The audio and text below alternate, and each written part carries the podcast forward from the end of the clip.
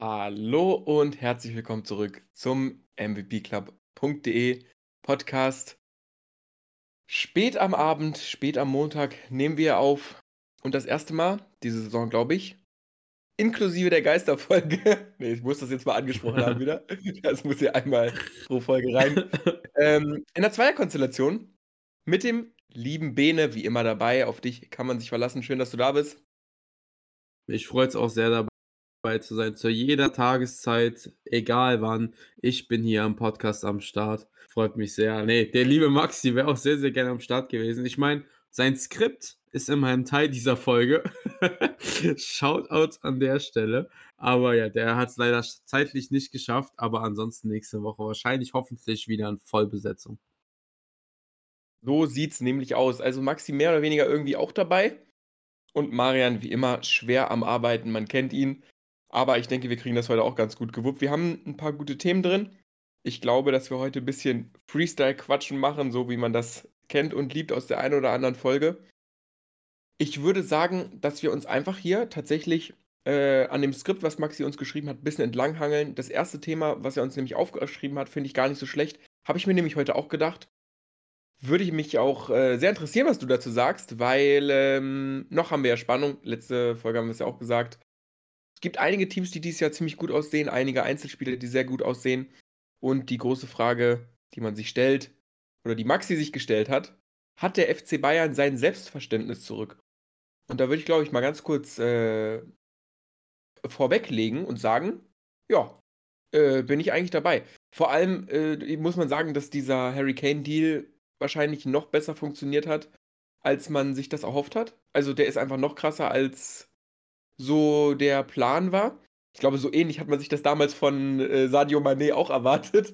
Aber das ist jetzt äh, im Vergleich dann doch ein gutes Stückchen besser gelaufen. Und irgendwie habe ich das Gefühl, dass die ganze Mannschaft ein bisschen besser funktioniert. Da wird auch ein bisschen rumexperimentiert. Da spielt irgendwie mal äh, Leimer Rechtsverteidiger, Masraoui mal hier, mal da. Innenverteidiger wird ein bisschen äh, durchrotiert. Und ähm, auf den Flügeln funktioniert das auch alles wunderbar. Und insgesamt funktioniert die Mannschaft einfach ganz gut. Viele gute Spieler im Kader. Irgendwie gefühlt hat Bayern ein bisschen den Kader ausgedünnt, aber irgendwie klappt es trotzdem besser. Wir haben ja letztes Jahr, ist jetzt auch keine krasse Wahrsagefähigkeit, aber wir haben ja oft gesagt, dass da irgendwie der richtige Stürmer fehlt. Ich bin immer noch Verfechter von dem Take, dass äh, es auch nur mit Matis T geklappt hätte, der ja auch wieder ein Tor gemacht hat, nachdem er da irgendwie 10 Minuten auf dem Platz stand. Also klar ist ja kein Harry Kane-Niveau, aber hätte ich auch gesehen. Aber trotzdem, ich meine, du hast ja auch Harry Kane in Kickbase. Äh, ich glaube, du hast auch eine klare Meinung zu äh, seinen Qualitäten. Ja, auf jeden Fall. Also ich muss sagen, ich wäre mir jetzt als Bayern-Fan, würde ich mich nicht zu früh freuen. Es ist immer noch Bochum. Bochum ist für mich neben Darmstadt auf dem Papier aktuell die schlechteste Mannschaft der Bundesliga. Da haben wir ja letzte Folge, sind wir ja letzte Folge auch schon drauf eingegangen. Ich finde, da sollte man einen 7-0 jetzt nicht überbewerten. Ich muss zur Aufstellung wieder sagen, also du wirst mir da zustimmen. Ich finde, es ist eine bodenlose Frechheit, dass Chupu auf der 10 starten darf und ein Musiala und ein Tell auf der Bank sitzt. Oder was sagst du dazu? Äh, Musiala habe ich heute Interview gelesen, dass er nicht fit war. Der hätte 30 Minuten spielen können aber weil die halt irgendwie 5-0 oder so geführt haben, haben die dann gesagt, ja gut, also müssen wir jetzt nichts riskieren. Aber Tell, also, ne, da kennst du meine Meinung. Das ist ein klarer Fall von Frechheit. Ich meine, der ist halt immer noch, ich weiß gar nicht, ich, Tell ist 17 oder 18 oder so, was halt völlig absurd ist. Aber ich meine, ein äh, Ser Emery ist auch 17 und spielt bei PSG-Stamm. Ich finde das halt doof, also, mein Gott, der ist halt krass, dann lass ihn doch spielen. Und Choupo-Moting, äh, der braucht jetzt die Minuten nicht, der ist ja hauptsächlich da fürs Geld. Also kann man auch einfach da mal machen, aber ich hoffe einfach, dass ähm, Tell da seine Chancen bekommt und da vernünftig aufgebaut wird. Und ähm, da die Entwicklung irgendwie diese Saison auf jeden Fall nochmal einen Schritt nach vorne geht, weil ich habe halt echt keinen Bock, dass Tell jetzt wieder nur eine Saison bekommt mit Joker-Einsätzen. Das würde mich schon sehr ärgern. Ja, ja, das wäre auf jeden Fall verschwendet. Also wenn er jetzt bis zum Rest der Saison da nur seine 20 Minuten pro Spiel abliefern darf, dann wäre das in meinen Augen auch nicht angemessen dafür, was er an Leistung bringt. Weil ich finde jetzt, Tell ist jetzt auch nicht so ein Stat-Paddler. Also ist jetzt nicht so, dass er ja jeden, jede Woche seine Tap-Ins macht und deswegen seine Tore sammelt, sondern der macht halt immer wieder wichtige Tore. Also der hat auch gegen Manu sozusagen das entscheidende Tor gemacht und der hat mehrfach jetzt auch schon Tore in wichtigen Momenten gebracht und ist jetzt nicht einer, der dir da in der 90. die Tap-Ins reinmacht. Also ich finde, der zeigt jetzt halt auch seine Wichtigkeit schon für die Mannschaft. Und jetzt zum Thema, ob Bayern für mich mehr oder weniger über dem Berg ist und jetzt so hier wegrasiert. Also ich weiß nicht. Ich habe das Spiel gegen Manu nicht live gesehen. Vielleicht kannst du da ein bisschen mehr sagen. Und wenn ich mir jetzt die reinen Stats anschaue, dann äh, war das ja jetzt auch nicht so ein souveränes Match, oder? Ähm, zweite Hälfte war Bayern schon deutlich besser. Also Menu hat zwar drei Tore gemacht, aber zweimal davon war jetzt Casemiro Nachspielzeit. Weiß ich nicht, wie hoch ich das hängen würde. Grundsätzlich ein bisschen enttäuschend, weil man muss sagen, Menu ist schon. Ähm, es gab eine Pressekonferenz, sehr, sehr, sehr geile Sache. Das war mit, ähm, ich glaube, Pep. Ich glaube, Pep Guardiola war das. Und der wurde so gefragt zu den Konkurrenten. Und da, da meinte er so: Ja, ja, Liverpool is a very strong team. Uh, they have a good uh, Jürgen, great coach. Uh, und da hat er noch so gesagt: So, ja, Tottenham now, a new coach, they playing very well. Is, they have a good system, good functioning players. Und dann, dann äh, sagt so einer von den, äh, von den Interviewern, so aus dem Publikum, sagt so, yeah, and uh, Manchester United. Und er lacht einfach, er muss einfach nur lachen. Und das ist eigentlich relativ bezeichnend dafür, ähm, was für ein Ansehen und was für ein Standing Manchester United aktuell hat. Das ist auf jeden Fall ähm, kein Team, wo Bayern aktuell strugglen sollte. Ich meine, am Ende haben sie gewonnen. Zweite Hälfte, wie gesagt, fand ich sie deutlich besser. Aber ja, dass sie jetzt davonziehen, würde ich noch nicht sagen. Ich traue halt, mein, mein Problem ist vielmehr, dass ich irgendwie Leverkusen noch nicht zutraue, diese Konstanz zu halten. Ich bin wahnsinnig beeindruckt. Ich glaube, sind wir alle.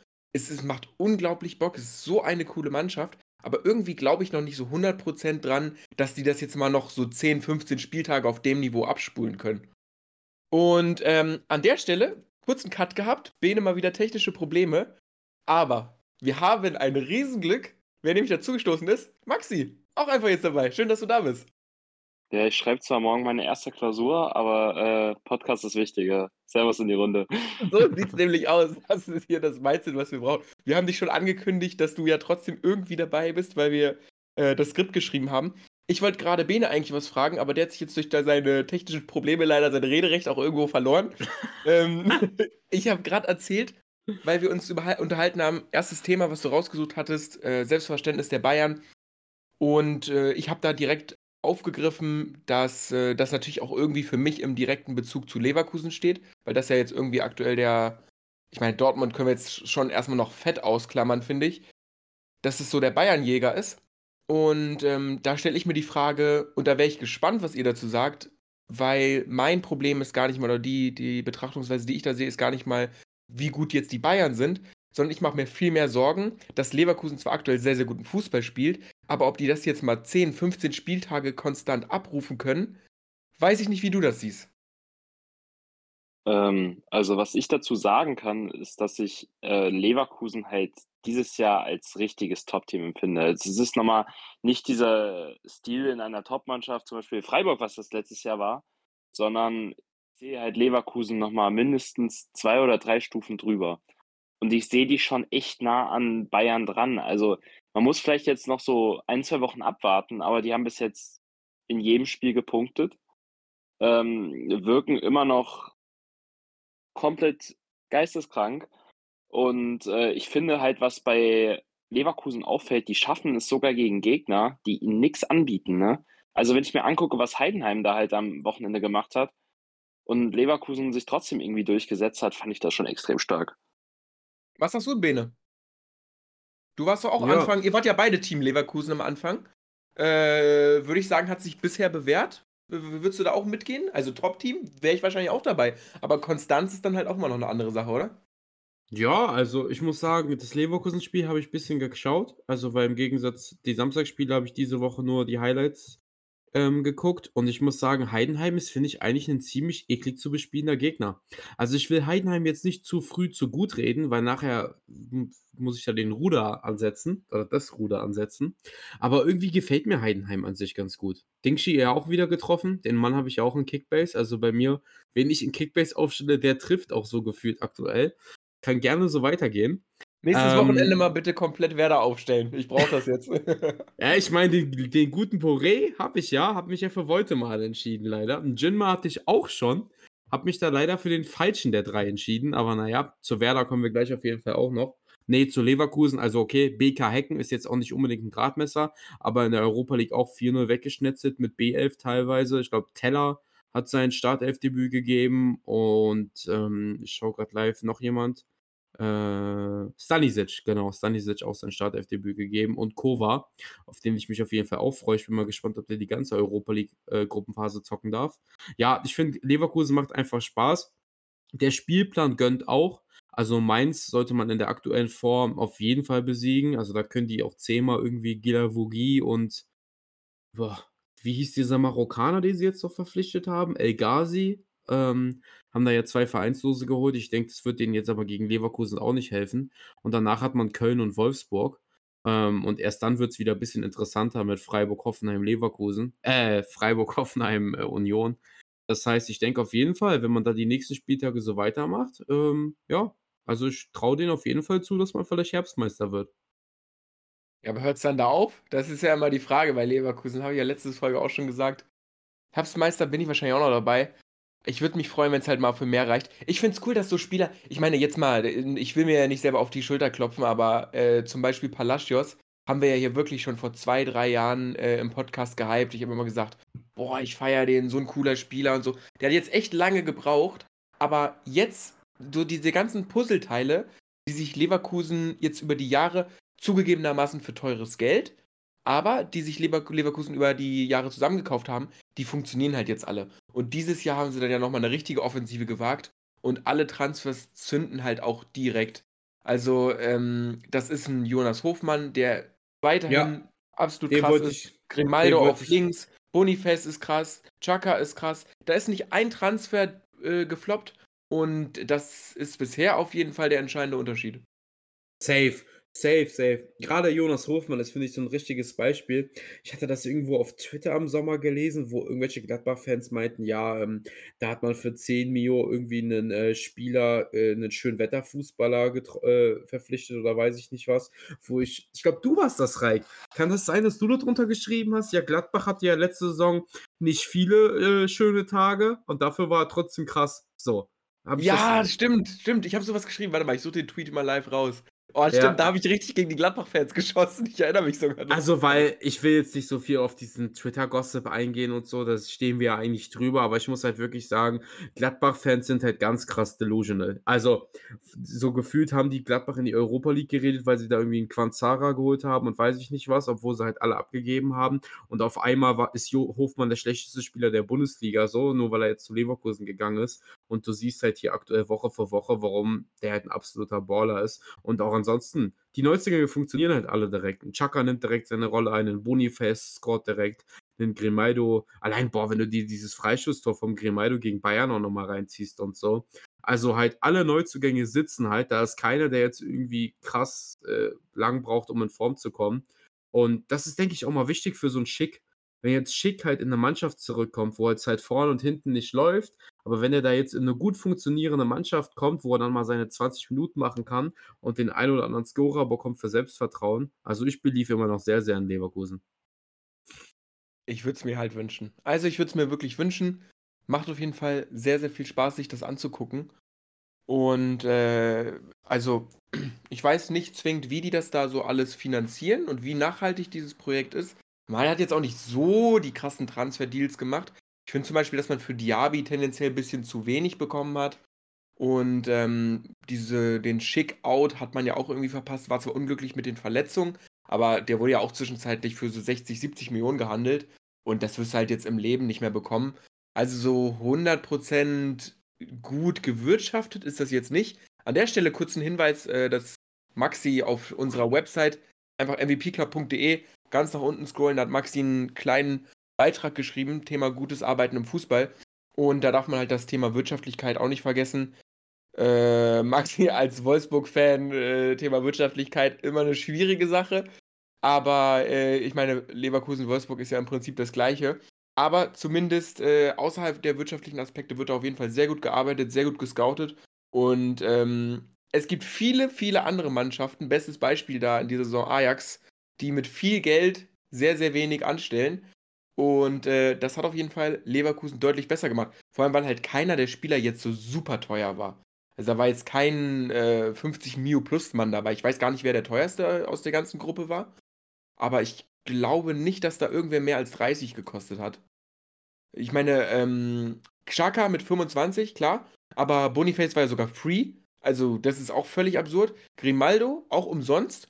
Hofmann ist halt einer der besten Bundesligaspieler für 10 Millionen gewesen. Also, man hat da schon, äh, was die Neuzugänge angeht, das sehr, sehr ordentlich gemacht. Und ähm, dann Ja, ist es Bro, auch zu aber verkraften. Boniface war nicht free, der hat 20 Mio gekostet. Ich habe auch gerade live mal nachgeguckt. Also der teuerste war tatsächlich Nathan Teller bis jetzt.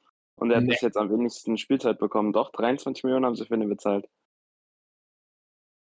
Scheiße, das ist ja crazy. Ja gut, aber ich meine, der, auch wenn ich jetzt Quatsch erzählt habe, der Punkt würde ich sagen, grundsätzlich stimmt schon, dass das, dass du eigentlich, wenn du jetzt mal das zum Beispiel mit Dortmund vergleichst, ist jetzt aktuell immer ein harter Vergleich, aber Dortmund hat ja auch ein paar Spieler geholt in dem gleichen Preisrahmen und da hat äh, Leverkusen auf jeden Fall mehr rausgeholt. Ich glaube, da sind wir uns alle einig, oder?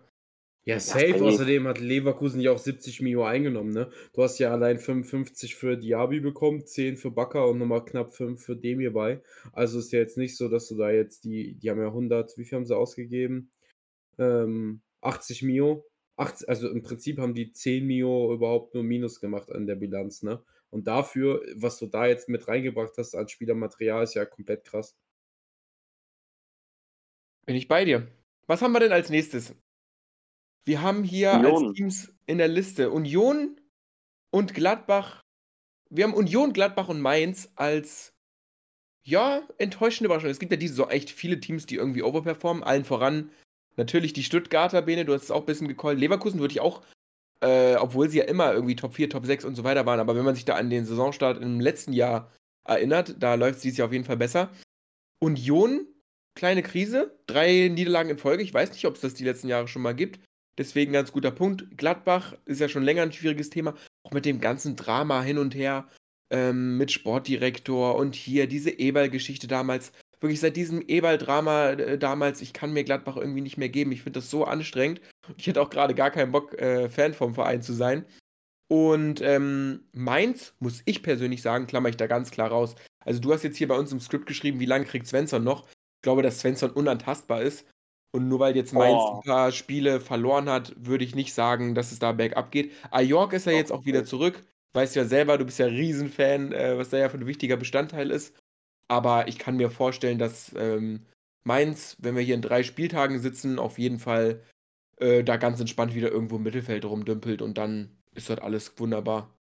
Was ich halt bei Mainz ziemlich alarmierend finde. Also es wird ja auch in letzter Zeit immer von der fehlenden Entwicklung irgendwie gesprochen. Und äh, was ich auch alarmierend finde, ist, also ich bin ja trotzdem großer Joshua Gelavogi-Fan und diesen El Ghazi halte ich auch vielleicht für einen ganz guten Spieler.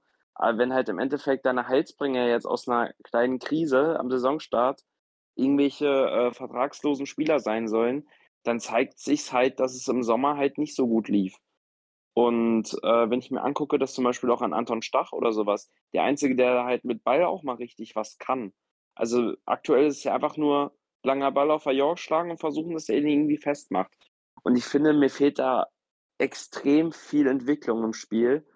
Und äh, wenn ich mir jetzt angucke, dass die gegen Augsburg, also ich wollte sogar eigentlich das Thema äh, nennen, wie lange kriegt Maaßen noch, aber jetzt hat Augsburg halt gewonnen. Also wenn du gegen Augsburg in der derzeitigen Verfassung verlierst, also ich finde, da sollten schon die Alarmglocken läuten. Also ich weiß nicht, wie Bene das sieht. Naja, ich bin da komplett bei Reik. Also niemals wird Svensson Okay. fliegen. Also das kann ich mir auch einfach gar nicht vorstellen, weil wie du es gerade angesprochen hast, die verpflichten ja nicht El Ghazi und ähm, Gilavogi und gestehen sich damit selber ein, dass sie im Sommer vielleicht ein bisschen zu wenig gemacht haben und tun dann den Trainer absägen. Also das wäre ja, wird ja auch einfach überhaupt gar keinen Sinn machen vom Understatement. Und der hat da auch so ein Brett. Also ich finde halt auch immer, du musst ja auch ein bisschen das Selbstverständnis angucken. Wo kommt Mainz her?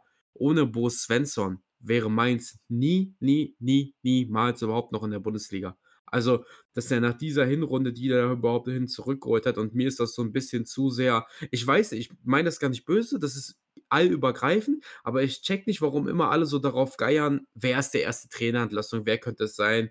Warum, ich verstehe gar nicht, warum da so viel drüber geredet wird. Ich sag ehrlich, mir ist das so egal. Also wirklich, ich würde jedem dieser Trainer gönnen, dass sie da ihre 34 Spiele machen, weil ich mir immer so denke, ja, keine Ahnung. Oft liegt es halt auch an der Mannschaft. Ich finde, das ist immer ganz schwierig, so irgendwas so krass einem Trainer zuzuschreiben. Und ja, fehlende Entwicklung hin oder her. Ich weiß nicht, vielleicht habe ich da auch nicht das Knowledge für, aber ich finde, der Mainz-Kader ist jetzt halt auch nicht so stacked, dass man sagen kann, dass man da jetzt eine krasse Entwicklung hätte. Also, ich weiß nicht, du hast da ja auch Bene. einfach. Heute der, heute der gutmütige Boss. Er möchte gerne alle Trainer die ganze Saison sehen. Thema Entwicklung, ich will da ganz kurz einhaken, weil ich neben genau den Gedanken halt auch hatte. Maxi, du sagst, die, ich weiß nicht, wer das sagt, fehlende Entwicklung, finde ich ein ganz schwieriges Thema, weil ist das denn der Anspruch von Mainz? Oder muss das der Anspruch sein von jeder Mannschaft, dass man jetzt äh, sich wie im Football Manager hocharbeitet? Und ich meine, es kann ja nicht jedes Team Champions League Team sein. Und Fakt ist bei Mainz, die spielen seit Jahren konstant in der Bundesliga. Und wenn ich hier mal durchgucke, Transferhistorie, die haben dieses Jahr 14 Millionen Transfer plus, dann waren die plus minus null, dann haben die wieder 10 Millionen plus gehabt, dann haben die wieder 10 Millionen plus gehabt, da hatten die wieder plus minus null, da haben die fast 30 Millionen plus gehabt, hier wieder 10 Millionen. Also die machen jedes Jahr im Schnitt irgendwie 10 Millionen Transfer plus und bleiben aber auf dem gleichen Niveau. Und dann würde ich schon sagen, das ist irgendwo eine gute Entwicklung. Selbst wenn es vielleicht sportlich mh, hm, nicht ganz so gut aussieht. Aber ich, ich würde schon sagen, für Mainz ist es auch schon ein Erfolg, dass man sich halt als so kleiner, sympathischer Club irgendwie regelmäßig in der Liga halten kann. Da ab und zu mal dann Spieler für 30 Millionen in die Premier League verschifft an irgendwelche neureichen Aufsteiger wie Nottingham Forest. Und äh, dann ist doch alles wunderbar. Ich meine halt eher so in Richtung spielerischer Natur, was Entwicklung angeht. Also was der Verein seit Jahren so wirtschaftlich macht, bin ich eigentlich auch ein großer Fan von. Ähm, nur wenn ich mir halt jetzt angucke, also es ist natürlich wieder das, der absolute Superlativ. Aber was Xabi Alonso innerhalb von acht Monaten gefühlt äh, oder in, innerhalb einem Jahr da in Leverkusen gemacht hat, das ist teilweise auf dem Level zu nennen, was, keine Ahnung, was irgendwelche Welttrainer machen. Und ich wünsche mir halt bei Bo Svensson, den ich eigentlich vielleicht so von dem Jahr noch so vielleicht auch bald mal bei einem größeren Verein gesehen hätte, dass da vielleicht mal eine gewisse Entwicklung reinkommt. Weil das ist aktuell wirklich schlimmer als Union Berlin letztes Jahr. Das ist einfach ein trostloser Kick. Und wenn das halt die nächsten Wochen so weitergeht man halt am Endeffekt dann in drei Wochen wieder nur mit einem, ähm, vielleicht noch einen, oder zwei weiteren Punkten dasteht, ähm, finde ich das schon ein bisschen gefährlich. Und ich finde sowieso diese ganze Konstellation von Augsburg runter, Bremen, finde ich jetzt tatsächlich nach dem letzten Spiel ein bisschen da raus. Finde ich sehr, sehr gefährlich. Also da sind alle Mannschaften noch, die fast alle noch nicht gewonnen haben, bis auf Augsburg und Heidenheim. Bochum hat noch nicht gewonnen, Gladbach hat noch nicht gewonnen, Köln hat noch nicht gewonnen, Darmstadt hat noch nicht gewonnen und Mainz hat nicht gewonnen. Und ich finde, die Mannschaften müssen echt aufpassen. Und deswegen habe ich jetzt gesagt, Svensson, also ich würde dem vielleicht noch zwei bis drei Wochen geben, aber dann muss er halt auch liefern. Also, wo ich dir zustimme, ist, deswegen habe ich auch eigentlich gesagt, ich will dieses Jahr gar keine Bundesliga schauen, weil genau damit habe ich gerechnet. Du hast so viele Mannschaften, die am Stagnieren waren und du hast halt wirklich legit fast eine Top 9, die gut ist und eine Flop 9, so gefühlt halt. Weil Werder kann man da ein bisschen rausreden und Union auch, aber ansonsten sind das jetzt auch keine Mannschaften, die bisher jetzt hier eine Bombensaison spielen. Das ist halt so ein bisschen das Schicksal der Bundesliga, dass du da halt jetzt so mittlerweile so krass ja, die Top-Mannschaften und die schlechten Mannschaften hast. Ich glaube, das wird sich dieses Jahr auch so ein bisschen zeigen. Aber in meinen Augen ist nach fünf Spieltagen ein Tabellenplatz nicht aussagend. Und wenn du dir jetzt Platz 12 bis 18 anschaust, von Augsburg bis Mainz, ist für mich Mainz die beste Mannschaft aus diesen acht Mannschaften. Also ich finde die besser als Darmstadt, als Köln, als Gladbach, als Bochum, als Heidenheim und Augsburg. Und ich finde halt diese vier Punkte Unterschied da zwischen Augsburg und Mainz haben jetzt noch nicht so viel auszusagen. Also ich finde, vor dem zehnten Spieltag kannst du hier punktetechnisch kein richtiges Urteil fällen. Also da können die zehnmal jetzt auf Platz 18 stellen. Da sind die für mich aber jetzt nicht die schlechteste Mannschaft der Liga. Ich habe gerade mal nebenbei auf Understat geguckt. Äh, Thema Expected Points. Maxi, du bist ja auch immer großer Zahlenfreund. Da ist äh, Mainz auf jeden Fall auch gerade unglücklich dabei. Expected Points wären fünf. Also da ist man gerade mit einem Punkt auch unglücklich bedient. Und ich glaube, wenn Mainz halt mal hier irgendwo in irgendeinem der Spiele einen Lucky Punch gehabt hätte ähm, und eben die Expected Points irgendwo erreicht hätte, sie jetzt da irgendwie drei, vier, fünf Punkte hätten, dann wären sie immer noch unten drin. Aber ich glaube, dann würden wir auf jeden Fall nicht von der Krise sprechen. Und ich denke, dass sich da deswegen Mainz sehr zügig, sehr bald erholen wird. Vor allem, wenn dann halt die ersten äh, Buden von deinem Liebling Ajork wieder reinklingeln. Ja, ich würde aber, bevor wir jetzt noch lange über Mainz reden, glaube ich, lieber noch ja. kurz über Gladbach quatschen, weil ich persönlich finde, dass Gladbach für das, was so passiert ist, was da für Drama gab und so weiter und so fort, sich eigentlich relativ viel Mühe gegeben hat. Thema Transfers, Thema ganze Mannschaft umkrempelt, Thema Entwicklung. Also irgendwie, äh, ich finde schon, dass da der Mut und die Initiative da war, irgendwie was zu reißen. Ich finde äh, Honorat, Honorat, Franzose, ne? Honorar wahrscheinlich. Franck Honorat. Nee, keine Ahnung, also ich habe äh, immer eine 5 gehabt in Französisch, also ich muss mich eigentlich auch zurückhalten mit dem Aussprechen. Dann haben wir jetzt Kone, der zurückkommt. Ähm, Quanzada sind ja auch viele Leute. Quankara? Quanzada? Ja, keine Ahnung. Ist ja auch egal. Wilber, super Innenverteidiger. Also ich finde, dass man da echt ein paar sehr kreative und gute Transfers gemacht hat. Und irgendwie bin ich da viel mehr enttäuscht von dem, was da aktuell abgerufen wird. Weil ich meine, es ist jetzt, ich, wie lange ist es her, dass Gladbach Champions League gespielt hat? Zwei Jahre? Und da ist, finde ich, der Absturz schon wirklich sehr, sehr drastisch. Und klar hat man irgendwie Hofmann und Sommer verloren, aber Sommer, ich meine, ist auch irgendwo Torwart. Hofmann ist jetzt gerade erst weg und sonst hat man ja jetzt keine super krassen Leistungsträger verloren. Ich fand jetzt nie, dass Tyram irgendwie da der absolute Leading Star war. Der hat ja auch oft mal irgendwie auf der Bank gesessen.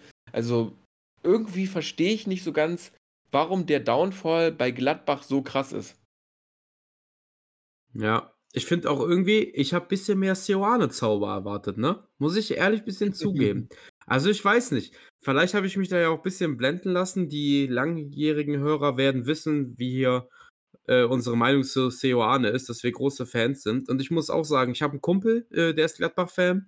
Und der hat sich eigentlich auch sehr gefreut. Der ist zum Beispiel großer Rocco Reitz-Fan. Der ist so unter den Gladbach-Fans der absolute Liebling, weil der halt irgendwie Vereinsmitglied ist, seitdem er drei Jahre alt ist und so. Halt so Gladbacher Jungen durch und durch. Und das halt, kommt halt bei den Gladbachern gerade richtig gut an, dass der ein bisschen Minuten bekommt. Hat ein ganz solides Spiel gemacht, auf jeden Fall. Bin mal gespannt, was von dem noch kommt. Sonst zu den Neuzugängen. Honorar schließe ich mir jetzt mal an. Ich denke, das H spricht man nicht. Stummes H wie im Französischen. Ähm, auch der neue Running Gag geworden, dass wir hier jeden Spieltag einen Franzosen aussprechen, ist eigentlich genauso, genauso gut wie die Geisterfolge mittlerweile. Ähm, ich feiere auch Jordan, den habe ich in Kickbase in einer anderen Liga. Äh, ich muss sagen, der hatte ja bei Union mal Anfang letzter Saison seine Phase, wo er übelst am Bauen war. Habe ich das richtig im Kopf? Ja, der hatte ja. doch, glaube ja, der hatte mal seine Spieltage und danach so übelst im Formtief gewesen. Finde ich an sich eigentlich auch einen coolen Transfer. Ich muss sagen, Gladbach macht für die relativ bescheidenen finanziellen Möglichkeiten eigentlich coole Transfers. Und ähm, ich habe leider das Spiel wieder nicht gesehen. Ich habe jetzt nur die Highlights gesehen, aber ich finde, einem bockstarken Leipzig nur 0-1 ist, finde ich, jetzt auch keine Schande. Also Leipzig ist für mich aktuell, ich finde so, Gladbach, Leverkusen, Leipzig ist mehr oder weniger eigentlich auf einem Niveau. Und ähm, ja, war natürlich Gladbach, ärgerlich. Leverkusen, Leipzig. Bayern äh, Sorry, Bayern, Leverkusen, Leipzig. Gegen Darmstadt hätte halt Gladbach auf jeden Fall drei Punkte holen müssen. Davor hat man halt gegen Bayern und gegen Leverkusen gespielt. Ne? Also, die haben halt gegen die drei Top-Teams gespielt. Jetzt geht es gegen Bochum und gegen Mainz und dann gegen Köln und Meiden, ähm, also was ist denn los hier heute? Und gegen Heidenheim. Ähm, wenn man da halt sechs bis neun Punkte holt, dann sieht es ja auch wieder ganz rosig aus. Also ich finde, Gladbach ist ganz krass davon abhängig, was passiert da die nächsten zwei, drei Spieltage. Also die können es komplett in die andere Richtung gehen, aber das kann auch komplett in die bodenlose Platz 16 Richtung gehen. Das wird sehr, sehr spannend. Also das, was, was du halt gerade gesagt hast, also ich glaube, jetzt am Wochenende ist so eine Art Schlüsselspiel. Also wir sind jetzt am äh, das müsste jetzt der sechste Spieltag sein, meine ich. Und ja. ähm, wenn Gladbach nicht in Bochum gewinnt, dann reden wir vielleicht in, nächsten, in der nächsten Woche auch von einer Mannschaft, wo langsam mal der Knoten platzen muss. Also ich bin immer so einer, der, der gibt neuen Trainern viel Zeit, aber irgendwann muss dann halt auch mal was folgen. Und wenn ich mir halt angucke, dass Gladbach. Nichts gegen Seoane sagen. Da musst du vorsichtig doch, sein, bin, Maxi. Da werde ich empfindlich. Doch, ich, bin, ich bin kein großer Seoane-Fan. Ähm, das hat auch letztes Jahr viel mit Leverkusen zu tun gehabt. Weil ich war so, ich war so, ich hatte so hohe Aktien ne, in Leverkusen, auch letztes Jahr schon. Und äh, jetzt zeigt mir eigentlich so ein gewisser Spanier, dass die bessere Wahl war. Ähm, aber ey, da muss echt was passieren, sonst, sonst haben wir da echt Probleme. Also Gladbach muss echt mal langsam mal den, äh, den Knoten irgendwie lösen, sonst äh, sehe ich halt dieses Jahr echt eine Saison im Abstiegskampf. Und das ist auch das, was ich schon, ich weiß nicht, wann ich den Take das erste Mal gebracht habe. also locker schon über einem Jahr her, ähm, dass ich Gladbach so ein bisschen diese Schalke-Entwicklung zu, zusehe einfach. Ja, das war echt ein guter Take. Da habe ich auch ein bisschen Angst vor, weil irgendwie sehe ich da auf jeden Fall auch die Parallelen.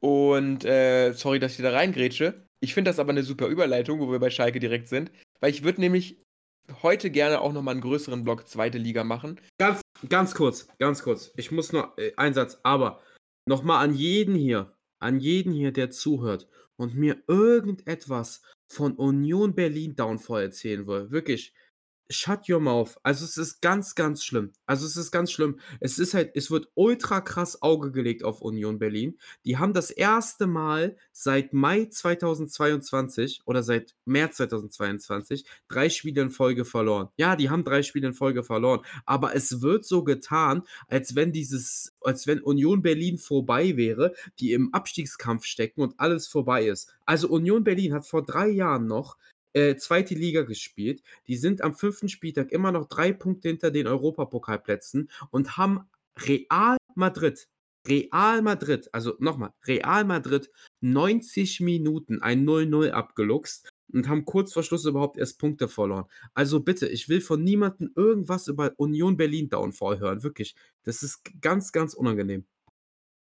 Da könnten wir uns fast streiten, weil ich sage ehrlich, ich bin da ein bisschen in dem Boot Union Berlin Downfall.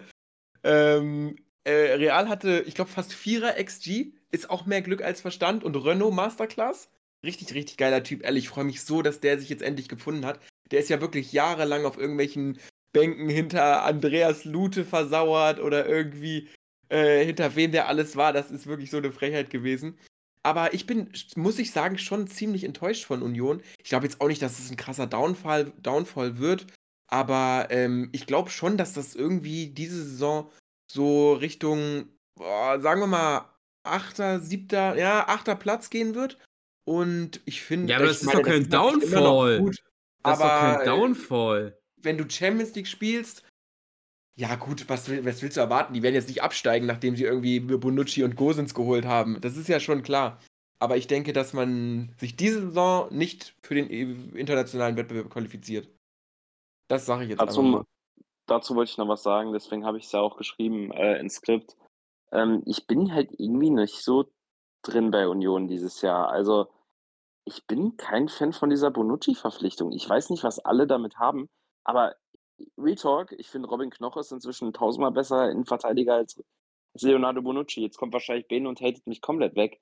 Aber ähm, das ist so, so mein Ding. Und, und Unions erste Krise jetzt seit gefühlt immer ähm, gegen Hoffenheim verloren. Also ich finde schon, wir sollten vielleicht genauso wie bei den anderen Mannschaften, die ich heute genannt habe, wirklich in den nächsten eins bis zwei Wochen echt mal ein Auge drauf haben, weil das könnte sich halt echt in eine gewisse Richtung entwickeln.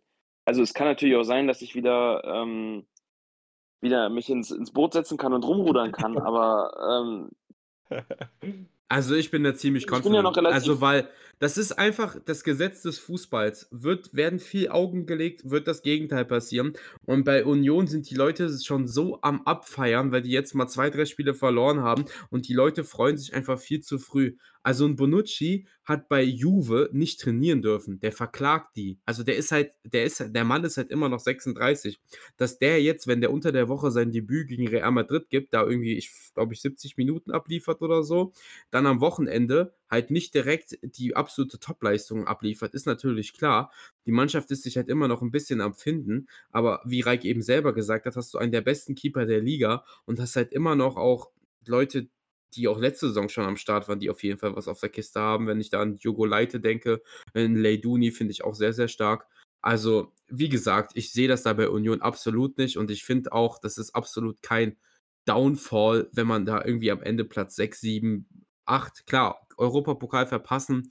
Ich weiß nicht, ob man auch das halt nicht, also ich finde, das wäre immer auch, auch absolut solide. Wenn man dann eine Top 10 Platzierung macht, ich finde, das wäre immer noch absolut in Ordnung. Ähm, ja, aber mal schauen. Finde ich eigentlich ganz schön, dass du die Union nochmal ein bisschen verteidigt hast, auch wenn du mir damit die Überleitung ruiniert hast. Äh, Maxi hat nämlich von Schalke gesprochen und das finde ich ist ein guter Übergang zum nächsten Themenblock, nämlich der zweiten Liga, der man wirklich diese Saison, wir haben es jetzt oft genug gesagt, ich mache es trotzdem nochmal, ordentlich Beachtung schenken sollte, denn es macht richtig, richtig Bock. Nicht nur zuletzt, weil es dann irgendwie wie letztes Wochenende so Spiele gab wie einen 7 zu 0 von Hannover. Äh, dieses Wochenende war Fürth gegen Karlsruhe, richtig krasses Spiel, 4 zu 3 ausgegangen mit rote Karte und allem. Äh, Kiel gegen Hertha war auch ein richtig nices Spiel. Mm, Hertha wird jetzt auch mittlerweile ein bisschen interessanter. Letzte Woche hat man ja auch da so, das, also es geht richtig ab. Zweite Liga muss man sich geben. Und äh, Thema Aufstiegskandidaten kommt auch diese Woche noch ein Beitrag von Maxi. Also wenn euch das interessiert, haltet da die Augen offen. Schaut unter der Woche gerne beim MVP Club auf der Website vorbei. Ich will mich ja nicht zu weit aus dem Fenster lehnen, aber ich habe äh, für meinen Aufstiegskandidaten vor der Saison Fortuna Düsseldorf gecallt. Und dann haben die einfach mal ganz frech noch äh, Isaac Bergmann Johannesson geholt. Über den gibt es auch einen Scouting Report auf der Website. Und ich weiß gar nicht, was ich da am Ende geschrieben habe, wo ich den jetzt als nächsten Schritt sehe. Aber ich kann hier schon mal direkt sagen, äh, Fortuna Düsseldorf war es nicht. Also, ähm, der hat bei Kopenhagen letztes Jahr eine relativ boah, durchwachsene Saison gespielt mit, dem, mit seinem isländischen Kollegen. Über den gibt es auch einen Scouting Report. Der ist für 15 Millionen zu Lille gegangen, hat da einen ganz schweren Stand. Aber äh, Düsseldorf, clevere Transfers gemacht, stehen jetzt oben in der Tabelle. Schinter Appelkamp, Key, Key, Key-Spieler. Habe ich ja schon gesagt, der muss nächste Saison Bundesliga spielen, habe ich in meinem Report gesagt. Habe ich hier im Podcast mehrfach gesagt. Und so wie es aussieht, so wie Düsseldorf spielt, sage ich, muss er, muss er nicht mal den Verein wechseln. Der wird nächste Saison Bundesliga spielen, weil äh, klassischer Fahrstuhlverein für mich ist tatsächlich und Fortuna sogar jetzt, und da sind wir beim nächsten Thema, neben dem HSV, der nämlich jetzt Back-to-Back -back verloren hat, äh, klarer Aufstiegskandidat. Ich weiß gar nicht mehr, wen ihr hattet. Maxi, wen hast du als Aufstiegskandidat und ob bist du da immer noch confident? Ähm, also ich glaube, ich hatte, ich hatte, glaube ich, sogar echt Magdeburg genannt, um noch ein bisschen Spice reinzubringen. Mhm. Also ich, ich sehe die immer noch oben dabei. Die habe ich auch äh, bei meinen Aufstiegskandidaten genannt. Neben Düsseldorf und Pauli. Äh, obwohl ich eigentlich tatsächlich auch eher Richtung äh, Düsseldorf oder Pauli umschwenke.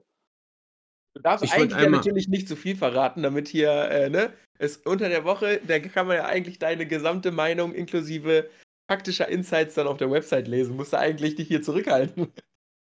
Ja, ich habe ja auch noch über Kaiserslautern einen Spaß. Also es ist, es Ja, das apropos, wo du es gerade ansprichst. Ich wollte gerade mal fragen, welcher rot-weiße Verein ist punktgleich mit Pauli und HSV auf Platz 2? Ich erinnere mich, dass ich da ausgelacht wurde für den Call.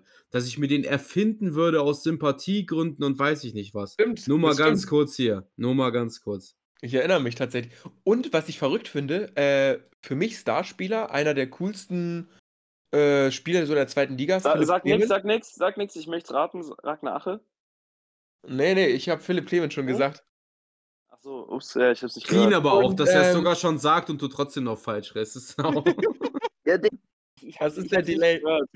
Ich sag's dir. Ja, aber Philipp Clement, eigentlich so Starspieler, hat ja auch nur Nummer 10 bekommen, war ein Riesenthema, dass er überhaupt zurückgekommen ist. Der spielt einfach nicht mal. Also der spielt einfach gar keine Rolle. Der hat irgendwie, ich glaube, 15 Minuten oder so bisher die Saison bekommen. 12 Minuten waren's. Und äh, ist eigentlich ein richtig, richtig krasser Zweitligaspieler und Lautern macht's halt trotzdem irgendwie. Also, Bene, ich weiß nicht, was diese Saison los ist. Bei Kickbase komplett am Rasieren, komplett goldenes Händchen, holt sich Girassi. Muss man auch eigentlich nochmal ganz kurz sagen, Girassi hat jetzt 10 Saisontore. Also, das ist wirklich völlig bescheuert. Ähm, hast jetzt ja 1800 Punkte diesen Spieltag gemacht, muss man auch mal anerkennen. Und auch in der zweiten Liga, ich sag dir ehrlich, äh, diesen Kaiserslautern-Call, das war völlig verrückt.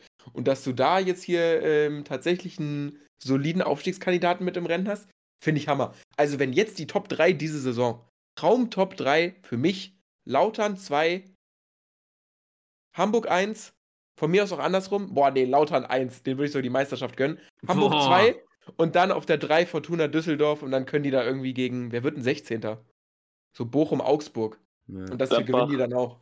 Ich sag Boah. dir ehrlich, ich sag aber, Nein. ich sag Fortuna, Lautern, Pauli. Ich sag, B- Hamburg bottet das wieder. Also ich habe ich hab bisschen in die zweite Liga reingeguckt. Ich muss auch sagen, ich, mir tut's eigentlich im Herzen weh, da Schalke nicht mit reinzureden, aber also Pauli gegen Schalke habe ich locker so 70 Minuten geguckt oder so, war ja Topspiel am Samstagabend und ich meine, Schalke presst ordentlich, also die laufen an. Ich finde, du kannst dir nicht absprechen, dass die nicht wollen. Die wollen auf jeden Fall, also die Moral ist da. Aber das ist halt so dieses klassische Schalke-Thema, ne? Also, wenn du dir da wieder anguckst, ein Timo Baumgartel spricht nach dem Spiel an, wird darauf angesprochen, ob er von der Taktik halt vom Reis überzeugt ist. Und der hat den jetzt nicht in die Pfanne gehauen. Der hat halt durchklingen lassen, dass die Mannschaft, dass die Mannschaft sich mit der aktuellen Taktik das eine oder andere mal ein bisschen schwer tut und so. Ich finde ein komplett reifes, kompetentes Interview gegeben. Und dann wird er dafür suspendiert. Der beste Verteidiger gefühlt von Schalke. Der einzige, der da irgendwie ansatzweise starkes Niveau hat, wird suspendiert dafür. Also bei Schalke ist halt genau wie bei Hamburg einfach das Thema, während du bei Pauli und bei Fortuna und bei Lautern da einen eingeschworenen Haufen hast mit einem kompetenten, mit einem sympathischen Trainer, ist da so viel Trubel drumherum. Das ist einfach, das tut so einer Zweitligamannschaft nicht gut. Da brauchst du einfach ein geiles Team, was Bock hat zu kicken, was Schalke unter Büskens auch hatte in der Aufstiegssaison. Aber das, was da aktuell abläuft, ist wieder ein einziger Karnevalsverein. Bei Schalke ist halt wirklich ein großer Faktor, ähm, dass die gleichen Probleme, die die aktuell spielerisch haben, sogar schon in der Vorbereitung gegen Bocholt. Also ich möchte es jetzt nicht nachgucken, aber ich glaube, Bocholt ist maximal Viertligist. Die gleichen Probleme hatte wie jetzt gegen Pauli in der Vorbereitung gegen Enschede und so weiter und so fort. Und, äh, und es offensichtlich Thomas Reis nicht auffällt, dass es nicht nicht so klug ist, gegen St. Pauli zum Beispiel mit Mann, äh, mit Mann zu spielen und äh, dass im Aufbauspiel 0,0 irgendwas funktioniert und du einen Derry Merkin, der eigentlich wirklich ein super Linksverteidiger ist, auf dem Flügel parken musst. Sorry, aber irgendwas läuft hier falsch.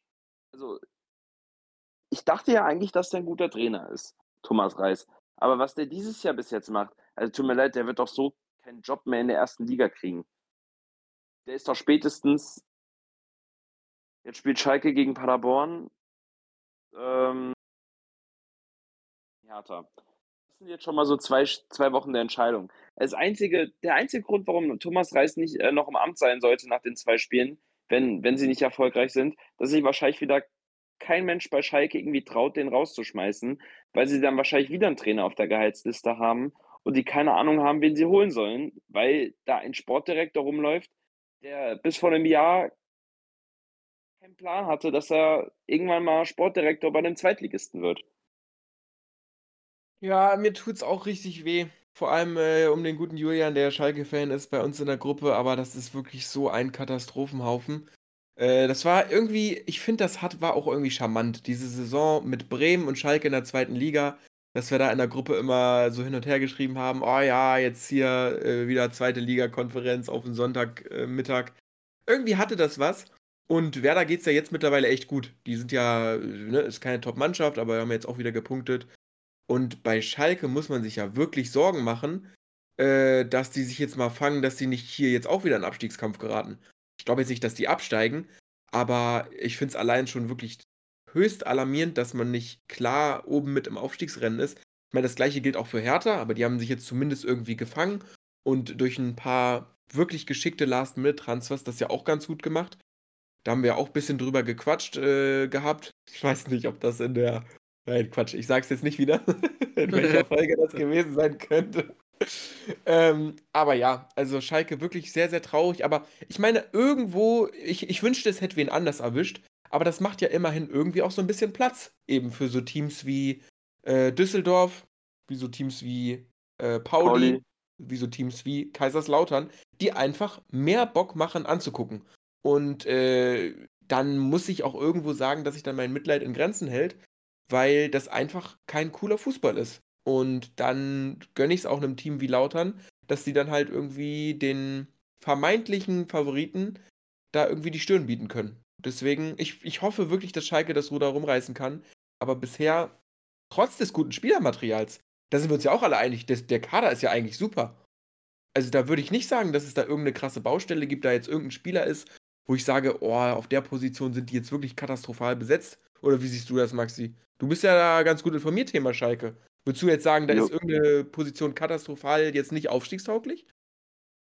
Also, die Torwartposition ist halt aktuell ein bisschen schwierig mit Michi Lange am Tor. Mhm, ähm, okay. Das liegt aber auch viel mit der Verletzung von Marius Müller. Ähm, hängt das zusammen. Marius Müller hat sich für mich in den ersten Wochen zu einem, zu einem der besten Zweitligakeeper entwickelt. Und äh, Ralf Fährmann ist halt jetzt irgendwie, spielt halt irgendwie die beleidigte Leberwurst, deswegen ist das halt ein bisschen die Problem, Problemposition. Äh, ich habe so meine Probleme mit der Innenverteidigung und halt mit dem ursprünglichen äh, Uhrzeitproblem bei FC, beim FC Schalke 04. Es gibt halt keine Flügel. Ne? Also man hat halt jetzt den Yusuf Kapadai, der jetzt halt seine ersten Profiminuten sammelt. Ich traue dem wirklich in den nächsten Jahren immer mal was zu, vielleicht auch mal ein guter, guter Fußballer zu werden. Ähm, guter Profifußballer. Und ähm, aber man sieht halt echt nicht, wie reißt da seine Mannschaft zusammen. Also ist für mich ist eigentlich aktuell mehr ein Trainerproblem. Aber ähm, vom Kader her, natürlich hat der Kader seine Schwächen. Jeder Kader hat seine Schwächen. Es gibt keinen perfekten Kader. Nur ähm, was halt Reister mit dem Spielermaterial macht, ist halt eine Katastrophe.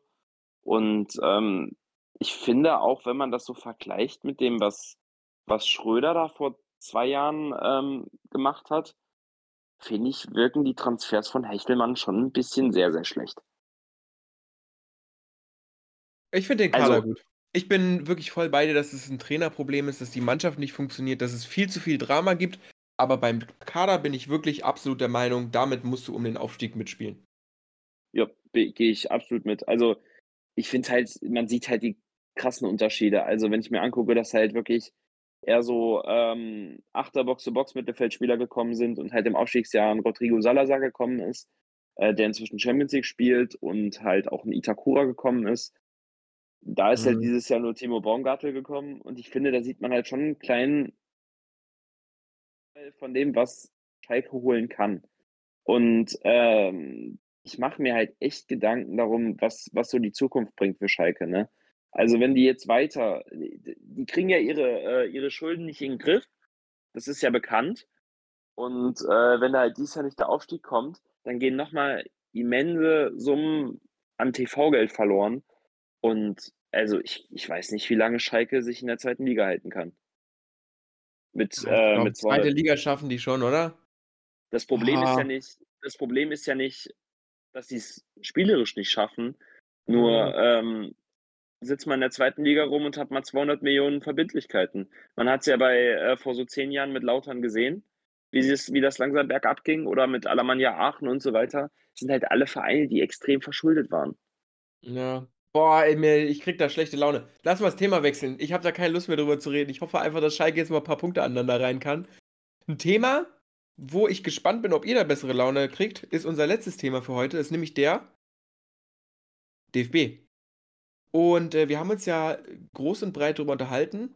In der vorletzten Folge war das, haben wir schon angekündigt, ja, ja, das wird dann alles voll sein, äh, fertig sein und da haben wir den neuen Trainerkandidaten vorgestellt. Hat jetzt doch ein bisschen gedauert und es ist tatsächlich Julian Nagelsmann geworden. Immerhin äh, den, den hier wir uns teilweise gewünscht hatten, als Co-Trainer. Sandro Wagner. Ich weiß nicht, warum ich da so eine lange dramatische Pause gemacht habe. Ich weiß nicht, ob das, das war jetzt angebracht oder nicht.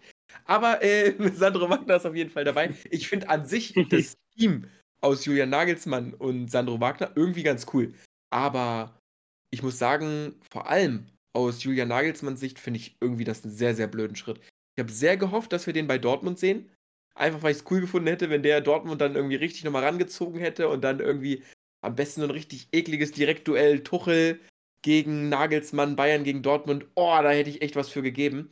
Ey, das wäre so ein Redemption-Arc gewesen. Das wäre das wär das wär geil gewesen. gewesen. Wirklich, hätte ich komplett gesehen. Auch irgendwie sich, äh, hätte ich halt Nagelsmann beim Spielermaterial, vom Spielermaterial bei Dortmund super, super gut äh, gepasst in meinen Augen. Ich weiß halt nicht, ob der Nationalmannschaftstrainer ist. Und da bin ich halt eher der Meinung, nee. Ich finde es halt cool, dass äh, der, der, der gute Sandro Wagner mit dabei ist. Habe ich ja auch in, als, als ihr den Take, ich glaube, Maxi, du warst das. Bene, du bist auch großer Fan, glaube ich, von Sandro Wagner. Und ja. äh, als ihr das gesagt hattet, habe ich, hab ich mich echt ein bisschen damit angefreundet und angefangen zu hoffen, dass er es wird. Ist jetzt immerhin irgendwie mit dabei. Und ich meine, Nagelsmann ist ja auch noch ein krasser Fußballfachmann. Aber äh, was ist jetzt so euer Gefühl? Habt ihr jetzt Bock auf die WM, äh, auf die EM deswegen bekommen oder ist eher ein schwieriges Thema? Nee, also safe nicht. Also da hätten die wahrscheinlich auch, weiß ich nicht, wen holen können. Die hätte ich jetzt nicht Lust auf die Mannschaft bekommen. Ich muss sagen, ich habe da ziemlich, also ich habe da eigentlich schon seit langem mit abge abgeschaltet. So. Also ich muss sagen, ich gehe da so ein bisschen gleichgültig ran, immer mit so einem bisschen Galgenhumor. Ich habe vor der WM das Vorrunden ausgecallt. Ich habe vor dem Freundschaftsspiel gegen Japan die Niederlage gecallt. Also ich bin da immer so, ich gucke mir da kein Deutschlandspiel an und sage jetzt, oh, wir rasieren jetzt, sondern ich sehe das immer mittlerweile so als Unterhaltungsfaktor. Äh, ich wünsche mir, es wäre anders. Ich wünschte mir, da wird ein Trainer kommen, der mich mitreißt. Der ist aber Julian Nagelsmann nicht. Und ähm, ich meine, er hat es ja selber als Kurzzeitprojekt verkauft und hat gesagt, diese besondere Aufgabe, ein äh, Turnier im eigenen Land ist alle 20, 30 Jahre mal. Wenn das jetzt nicht so wäre, hätte er es nicht gemacht. Und der Vertrag ist beschränkt bis auf die EM und so. Also er sichert sich so gut es geht ab, dass er sich nicht komplett verbrennt. Fakt ist trotzdem auch bei einem Kurzzeitprojekt, wenn er da jetzt ähm, in der Quali nichts reißt und in der Gruppenphase rausfliegt, dann ist er in meinen Augen trotzdem absolut verbrannt. Also dann kriegt er keinen Job mehr bei Real Madrid, bei Manchester City oder weiß ich nicht wo, wo er vor einem halben Jahr noch Jobs bekommen hätte. Das ist ja seine persönliche Entscheidung, wie er das seine, seine Trainerkarriere gestaltet. Ich denke, in der Bundesliga wird er trotzdem immer wieder Jobs bekommen, egal wie er das jetzt hier macht. Zur Mannschaft ist halt, ich finde, ein Nationaltrainer ist ja mehr als ein Taktiker. Also da ist es ja oft relativ schwierig, da in den wie viel hast du in einem Turnier? In der Europameisterschaft gibt es, glaube ich, mittlerweile ja auch Achtelfinale. Das heißt, du hast deine sieben, acht Partien. Da jetzt unbedingt krass mit der Taktik was zu machen, da ist es ja, kommt es ja auch oft drauf an, dass du einfach ein Menschenkenner bist. Dass du mit den Menschen umgehen, kann, umgehen kannst. Ich denke, dieser psychologische Faktor ist da auf jeden Fall viel höher. Und ob das Nagelsmann so gut kann, weiß ich ja nicht. Da kann ihm der gute Sandro vielleicht ein bisschen unter die Arme greifen, aber ich weiß nicht. Also für mich ist das halt die beste Lösung auf dem Papier. Vom Gefühl her hätte ich aber mir gewünscht, dass man da irgendwie über seinen Schatten gesprungen hätte und einen, wie Maxi gesagt hat in der Folge davor, doch einen ausländischen Trainer geholt hätte oder irgendwas ganz Verrücktes äh, getestet hätte. Nagelsmann ist halt die offensichtlichste Option, aber in meinen Augen nicht die beste. Also, da der liebe Maxi gerade technische Probleme hat, tue ich hier einfach noch einen Part, den Reik dann noch hinten ranschneiden muss. Ich muss nämlich noch kurz einmal abrenten über Galatasaray. Ich habe ja groß angepriesen, dass alle darauf warten sollen, dass wir in der Champions League rasieren werden. Und das war eine Zumutung, was ich mir da anschauen musste. Also wirklich, da muss ich nur mal kurz sagen, also wenn man in dieser Gruppe ansatzweise weiterkommen will, dann musst du gegen Kopenhagen musst du da drei Punkte holen. Ich meine, die Europa League ist vom Ding her immer noch drin. Man kann Platz 3 noch holen. Man hat am Ende noch irgendwie das Remis gesichert. Aber das Selbstverständnis, was du als Galle haben musst, eigentlich, mit, dem, mit den Tönen, die gespuckt wurden und mit den Neuzugängen, die haben gespielt wie eingeschüchterte Grundschüler. Also wirklich, die haben gespielt, die hatten keinen Mut, keine Power, kein gar nichts.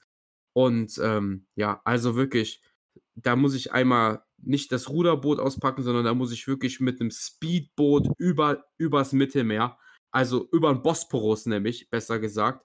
Also ich hoffe wirklich, dass man dagegen Manu, die ja wirklich auch nicht allzu krass sind, einen Glücksdreier holen kann. Ansonsten sehe ich hier ganz, ganz schwarz für mein gewünschtes Achtelfinale.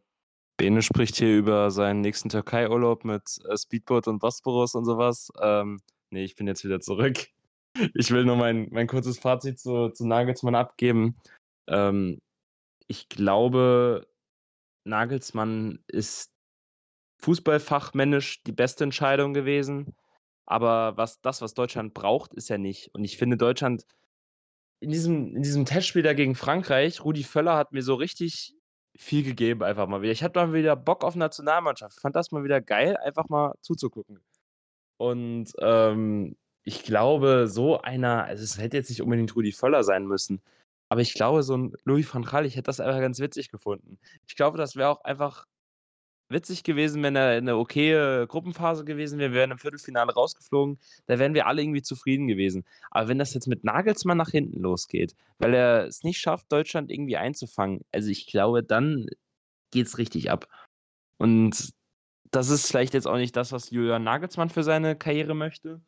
Und ich glaube auch nicht, das ist das, was der DFB möchte. Weil ich aber gelesen habe, hat Van Gaal keinen Bock gehabt. Okay. Weil äh, es ist ja, jetzt gerade Misslint hat aus bei Ajax und Van Gaal hat da gesagt, hat er keinen Bock drauf. Ich glaube, der will einfach gerade so ein bisschen eine Auszeit machen.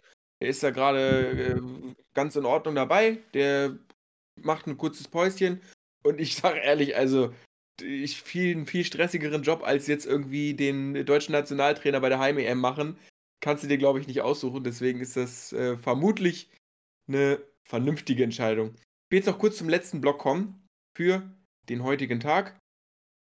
Und das ist, äh, Bene hat es ja schon mal kurz angesprochen. Ich weiß gar nicht, ob ich euch jetzt verwirre, weil ich das irgendwie cutte. Ich glaube nicht. Also Bene hat jetzt gerade, oder wir redet gleich kurz über Galatasaray. Ähm, wunderbares Spiel gegen Kopenhagen. Ich war wirklich kurz davor, auf Kopenhagen zu setzen, weil äh, Bene ja auch auf jeden Fall dafür bekannt ist, den einen oder anderen Verein mal ganz, ganz, ganz eklig zu jinxen. Immerhin äh, noch die Punkte geholt, ist natürlich, wie du gesagt hast, zu Hause gegen Kopenhagen, wenn man in der Gruppe weiterkommen will, zu wenig. Aber äh, ich habe was zu erzählen. Ich war ja letzte Woche tatsächlich Champions League gucken. Ähm, ich war hier in, in Hamburg, weil Shakhtar Donetsk seine Heimspiele hier austrägt. Aus offensichtlichen Gründen. Und die haben gegen Porto gespielt. Und ich muss sagen, es war ein richtig geiles Spiel. Also es stand irgendwie nach 15 Minuten schon 3-1. Äh, ich meine, das Spiel interessiert keinen, aber ich muss sagen, äh, die Champions League-Atmosphäre, alleine da die Hymne so zu hören und so, das war schon richtig cool. Also äh, ich bin froh auf jeden Fall und das habe ich da gemerkt, dass die Champions League-Saison wieder losgeht.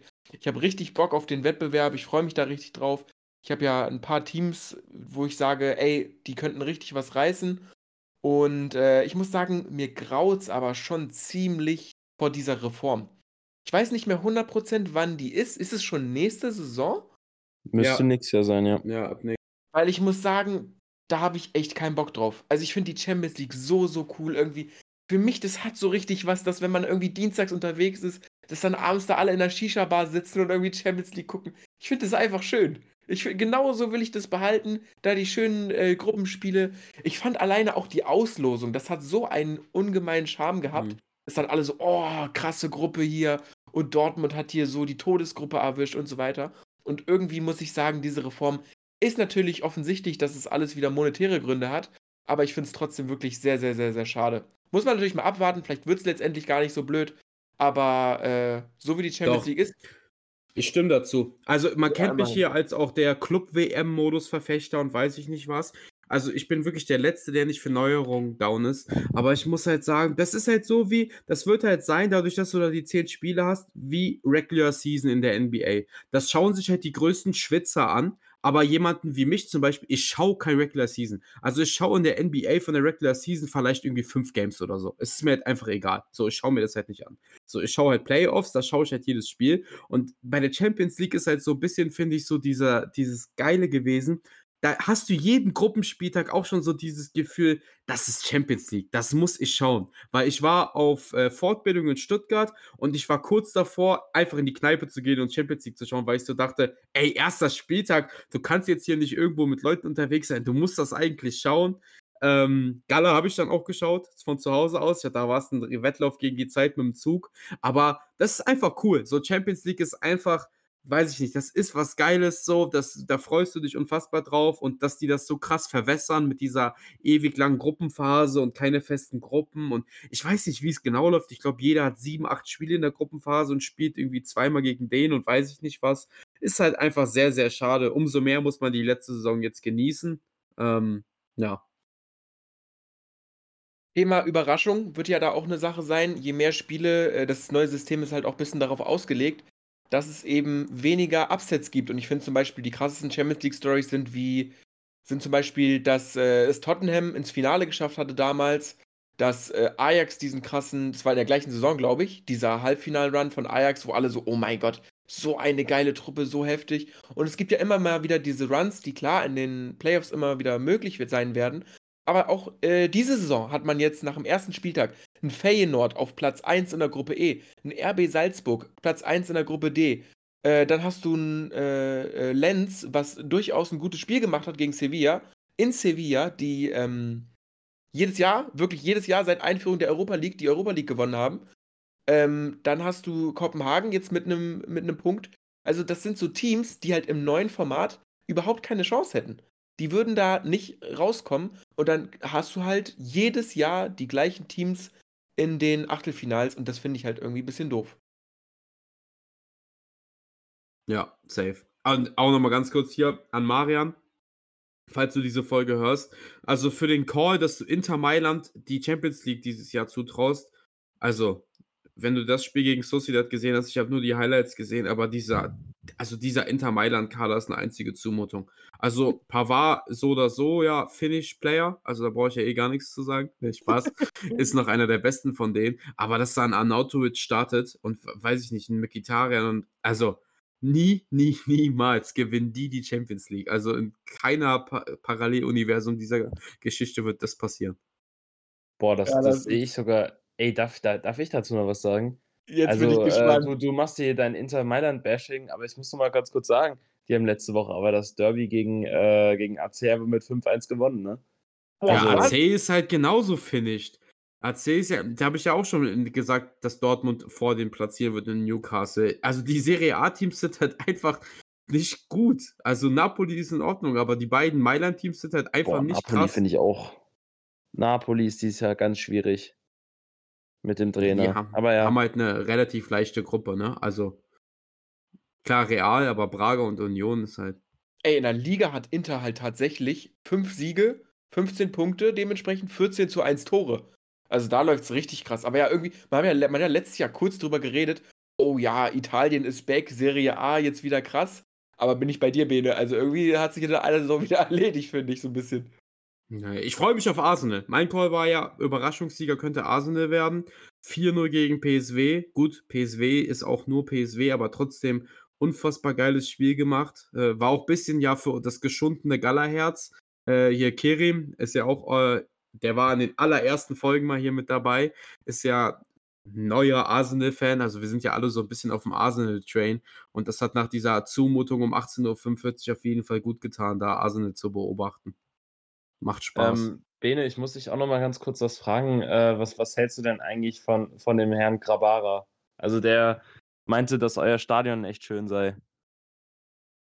Also, da wir hier immer noch ein family-friendly Podcast sind, könnt ihr euch diese Meinung gern bei mir persönlich abholen. Wer Interesse hat, da zu wissen, was meine Meinung zum Herrn Grabara ist, kann mir gerne auf Instagram schreiben. Aber Übrigens, das spare ich mir hier. Die, dieser, dieser geile Typ ist einfach nächstes Jahr unser Torwart, ey. Ich feier so ab. Jo, war dann auch das letzte Mal, Maxi, dass du hier eingeladen bist. An der Stelle würde ich sagen, das nächste Mal fangen wir dann erst um 2 Uhr nachts an. Dankeschön. Äh, ganz kurz, würde ich noch sagen, schön, dass ihr dabei wart, Jungs. Also ähm, hat mir wieder sehr viel Spaß gemacht. Maxi, auch, dass du hier noch als äh, fast schon Überraschungsgast noch dazugestoßen bist. Ich hoffe, das wird dir viel Glück für deine Klausur in was weiß ich wie viele Stunden äh, bescheren. Ich hoffe, dass du gleich noch eine gute Mütze Schlaf bekommst. Ja, das Und, ähm, das wären so, so stabile fünf, fünf Stunden, glaube ich. Wunderbar, da, da müssen wir auch mal durch, ne? Ey, Jungs, hat mich sehr gefreut auf jeden Fall. Äh, ich mache jetzt hier gleich in, in die Post-Production. Dann hoffe ich, dass die Folge pünktlich am Dienstag online kommt. Wenn ihr die Folge gerade hört, hier an einem Donnerstag, weil ich es nicht gepackt habe, dann könnt ihr auf jeden Fall einen frechen Kommentar da lassen, damit ich hier mal mich ein bisschen zusammenreiße beim nächsten Mal. Aber ansonsten äh, hören wir jetzt hoffentlich nächste Woche dann wieder pünktlich, wenn es wieder heißt mvpclub.de Podcast. Danke fürs Einschalten, macht's gut, habt eine schöne Woche und bis dahin. Ade. Ciao.